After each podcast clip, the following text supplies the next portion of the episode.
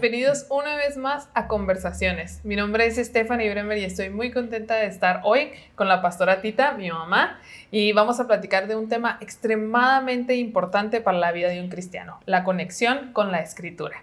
Y me gustaría hacerte algunas preguntas como alguien que ha sido testigo toda una vida de tu búsqueda y tu amor por la palabra. Eh, ¿Qué es lo que consideras tú es lo más importante para un cristiano al encontrarse con la escritura? Bueno, algo que para mí ha sido esencial para yo tener una búsqueda que es constante es que yo creo que Dios usó la revelación para que nosotros pudiéramos conocer la escritura. Antes de ser cristianos no conocíamos la palabra, no la entendíamos más bien, pero cuando nos convertimos y vino el Espíritu Santo, entonces Él nos empieza a revelar toda la escritura y la empezamos a entender. Y bueno, yo otra cosa que siempre he visto es una disciplina. Tú tienes un tiempo específico, que es de tu tiempo de estudio, nos puedes un, platicar un poquito más de ese tiempo, de cómo llegaste a, a, escogerlo y qué es lo que es especial de dedicar un tiempo a la escritura exclusivamente. Bueno, para estudiar la escritura y obviamente para tener esta revelación, esta gracia que Dios nos quiere dar a cada uno de nosotros, es bien importante tener este tiempo especial. Yo lo uso en la mañana porque considero que el primer tiempo para Dios es muy importante, no estás envuelta en un montón de actividades, entonces es un tiempo donde tú puedes dedicarte a oír a Dios. Entonces, tener un tiempo especial es muy importante, un lugar especial, yo siempre tengo un lugar especial, este, y, y, creo, y creo que Dios me va a hablar. Yo pienso que Dios eh, tiene un anhelo muy grande de comunicarse con sus hijos. Entonces es a través de la lectura que, que tú te puedes acercar a Él. Y alguien que está empezando la Biblia, que le acaban de dar un regalo por primera vez, va a abrirla en toda su vida, ¿dónde y cómo comienza? Bueno, una recomendación que siempre damos, obviamente, es empezar por, el por los evangelios, alguno de los evangelios. El que es el más recomendado es el Evangelio de Juan, pero es bien importante para una persona llegar a entender. Esto es para mí la, la clave de, de, poderte acercar a la escritura y que quieras hacerlo.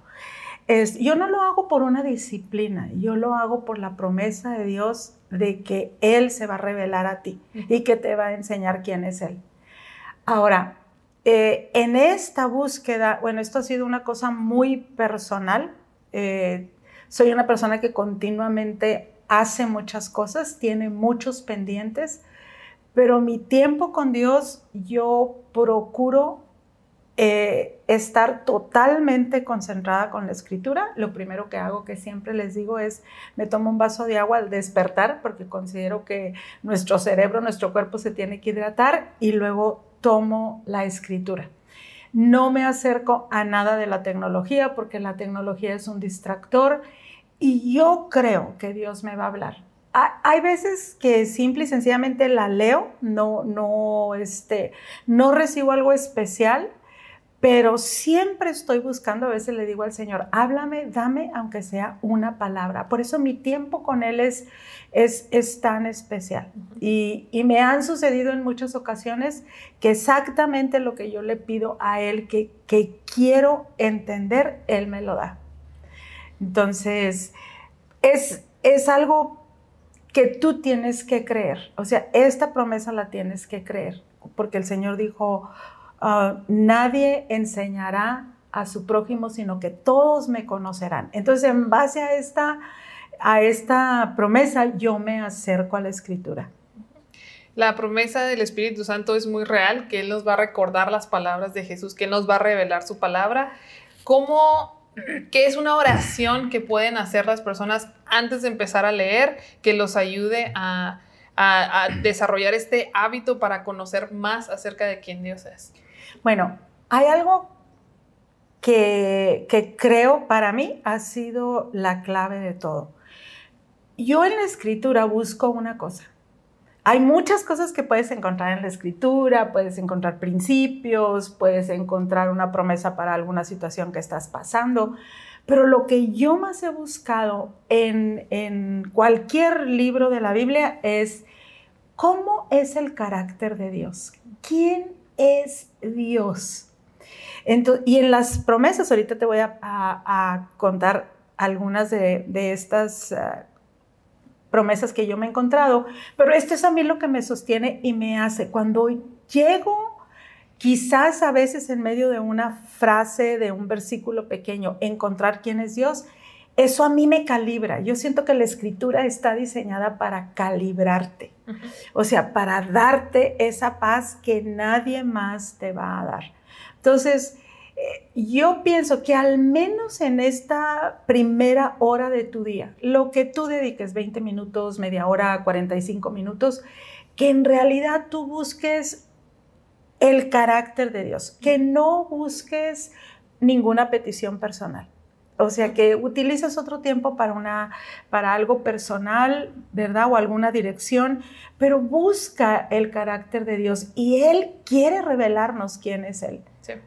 Entonces, creo que esa es una clave muy importante de que tiene que ser nuestro corazón en este tiempo. No vengo a buscar algo para mí, vengo a buscar quién es el Señor. Y con ese corazón podemos acercarnos a la escritura y conocer más acerca de Dios.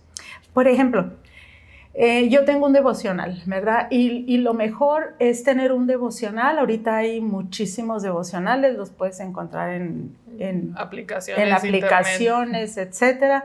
Y yo tengo una que este, abarca la Biblia en un año. Ya este, lo hice antes y después dejé de leerla así porque eh, empecé a leer un poquito más despacio ciertos libros, pero lo volví a hacer. Ahorita ya hice un pacto con el Señor y le dije, yo te quiero buscar por encima de todas las cosas, no quiero saber nada. Yo creo que tú tienes el poder para hacer en mí a través de tu palabra lo que, lo que tú has determinado, pero yo te quiero conocer.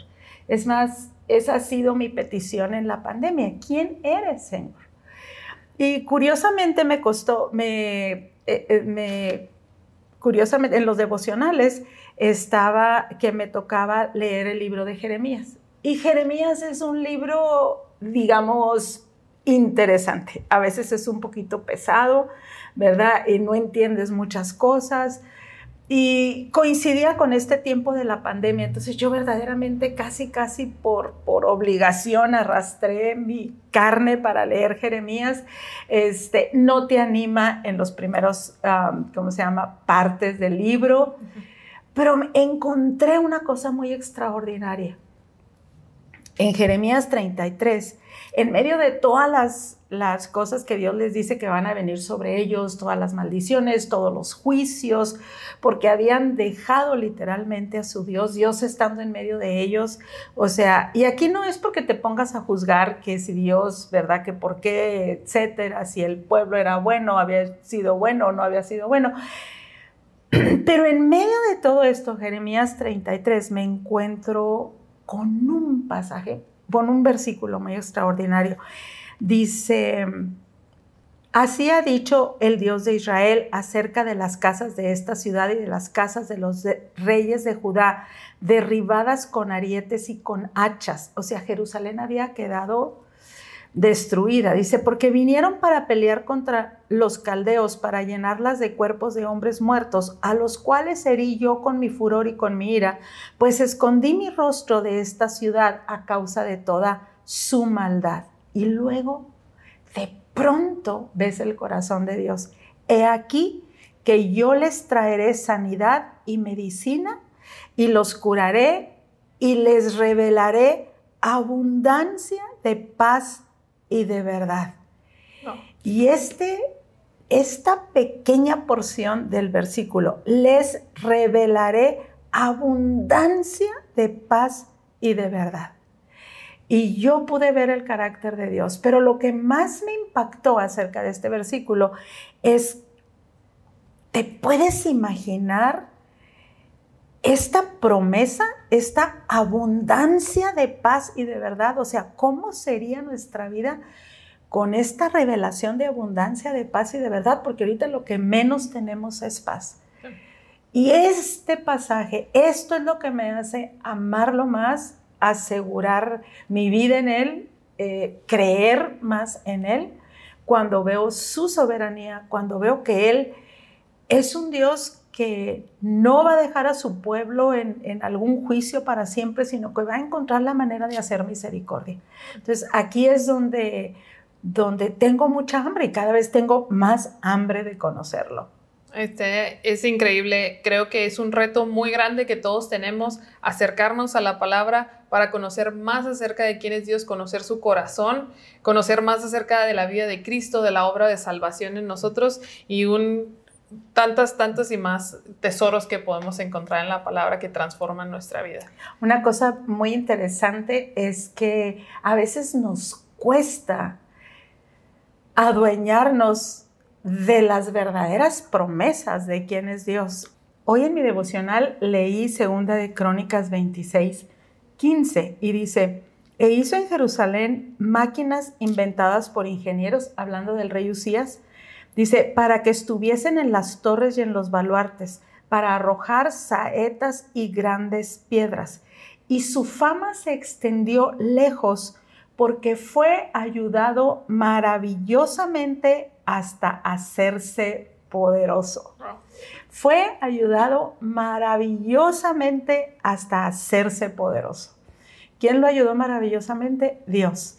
O sea, aquí es donde tú este, entiendes, ¿verdad? Que hay una obra que está por encima de ti cuando tú entras en sus propósitos y ahí tienes la confianza, ahí tu fe no decae y por esta razón para mí la escritura es tan importante.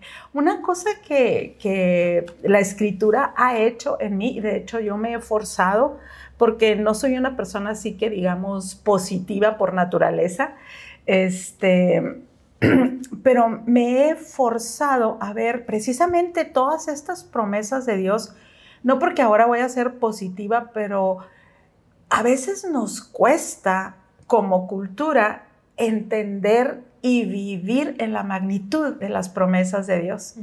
Entonces, el acostumbrar a cambiar tu cerebro al pensamiento de Dios es, es una disciplina.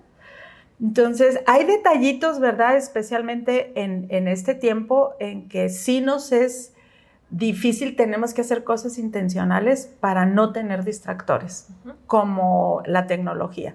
Yo tengo una, una, pues digamos, un trato con Dios que yo le dije, por los, mis primeros 45 minutos, yo no me voy a acercar a la tecnología. O sea, quiero mi cerebro, quiero mi mente, quiero todo lo que soy conectado a la escritura. Y aquí es donde esto es lo que te hace, aunque no sea la palabra para lo que estás viviendo en ese momentito, pero fuimos diseñados para la palabra, fuimos diseñados para que la palabra nos calibrara, calibrara nuestros pensamientos y así es como el Espíritu Santo, cuando tú lo necesitas, Él va a sacar esa palabra que tú has metido en tu corazón. Pero somos seres que estamos diseñados para conectar con la escritura. Yo creo que ese es un reto muy importante para todos nosotros que estamos escuchando, esa desconexión de la tecnología, porque sí, o sea, incluso en, en la mayor de las concentraciones, si el celular llega a sonar, tu cerebro va a voltear. Entonces, busca la manera, carga tu celular afuera de tu cuarto, haz algo, pero ¿qué? ¿Cuánta sería la grandeza de la obra si todos tenemos un tiempo donde exclusivamente nuestros días comienzan para conocer más acerca de Dios a través de la escritura? Yo creo que uno de los consejos que siempre nos dan, y tú lo mencionaste más temprano, es que comiencen leyendo los evangelios. ¿Por qué? Porque cuando conocemos a Jesús se nos es revelado quién es Dios. Y mi pregunta es, sabiendo y conociendo a Jesús, ¿cómo ves a Jesús en el resto de la escritura? Igual tienes que ser muy intencional en buscarlo. Y lo mismo, o sea, cuando te acercas, acuérdate, porque es acercarnos a la escritura, es acercarnos a un autor que la escribió y al Espíritu Santo quien nos la está revelando. Por ejemplo, en Efesios, que, que es algo que yo descubrí, yo busco a Jesús, porque tienes que entender de quién y por qué, porque hay, de quién y por qué está hablando de Jesús. Pero, por ejemplo, en Efesios. si lo, lo tienes que escuchar. O sea, leer la escritura en voz alta también es algo que yo hago o escribirla. Este dice, bendito sea el Dios y Padre de nuestro Señor Jesucristo, que nos bendijo con toda bendición espiritual en los lugares celestiales en Cristo, según nos escogió en Él antes de la fundación del mundo para que fuésemos santos y sin mancha delante de Él. En amor habiéndonos predestinado para ser adoptados hijos suyos por medio de Jesucristo, según el puro afecto de su voluntad, para alabanza de la gloria de su gracia, con la cual nos hizo aceptos en el amado, en quien tenemos redención por su sangre, el perdón de pecados, según las riquezas de su gracia, que hizo sobreabundar para con nosotros en toda sabiduría e inteligencia, dándonos a conocer el misterio de su voluntad, según su beneplácito, el cual se había propuesto en sí mismo de reunir todas las cosas en Cristo en la dispensación del cumplimiento de los tiempos, así las que están en los cielos como las que están en la tierra. En Él, asimismo, tuvimos herencia, habiendo sido predestinados conforme al propósito del que hace todas las cosas según el designio de su voluntad, a fin de que seamos para alabanza de su gloria, nosotros los que primeramente esperábamos en Cristo. En Él también vosotros, habiendo oído la palabra de verdad, el Evangelio de vuestra salvación, y habiendo creído en Él, fuisteis sellados con el Espíritu Santo de la promesa, que es las arras de nuestra herencia hasta la redención de la posesión adquirida para alabanza de su gloria. Entonces, cuando yo leo este pasaje, nosotros por humanos, ¿verdad? E, es imposible pensar que somos adoptados, que somos amados, pero en, en, el texto, si tú pones mucha atención, dice que fuimos amados en Él, aceptados en Él, entonces ya te cambia totalmente la perspectiva, porque tú no eres el objeto y tú no eres lo más importante en este texto, sino que lo más importante es Jesús. Y eso automáticamente adentro de ti provoca un descanso. Entonces fuimos adoptados en Él, eh, hemos sido herederos de Él y con Él, hemos sido predestinados en Él, o sea, todo es Jesús, todo es Jesús, todo es Jesús. Eso es la maravilla de lo que tú te vas a encontrar aquí. Y como Él dijo, si yo fuera levantado, a todos atraeré a mí mismo. Y ahí es donde tus sentidos, ahí es donde el Espíritu Santo hace una obra. Si tú te fijas, es tan inmenso lo que aquí dice que carnalmente no lo puedes entender. O sea, no, no, ni siquiera te lo puedes imaginar, porque dice que hizo abundar las riquezas de su gracia para con nosotros, pero lo hizo por Cristo Jesús, a través de Cristo Jesús, y ahí es donde tú lo crees. Y aquí es una vez más por qué la necesidad de estar expuestos y estar con un corazón dispuesto, porque hay muchas cosas que no vamos a entender en nuestra cabeza, pero al acercarnos el Espíritu nos lo va a revelar y, si no nos acercamos ni cuenta nos vamos a dar de las promesas de Dios, pero al estar yendo una y otra vez con un corazón dispuesto para conocer quién es Cristo, quién es Dios, entonces eh, vamos a poder creer en nosotros todas las promesas que han sido dadas. Por eso los animo a buscar la escritura, a acercarnos a ella. Va a haber tiempos, ¿verdad? Soy tan humana como todos los demás, ¿verdad? Hay veces en que eh, no me siento bien, no tengo ganas, tengo muchas cosas que hacer, pero cuando tú haces este esfuerzo, todo lo que tú metas en tu espíritu, el Espíritu Santo a su tiempo va a traer la revelación que tú necesitas. Muchas gracias por acompañarnos y nos vemos a la próxima.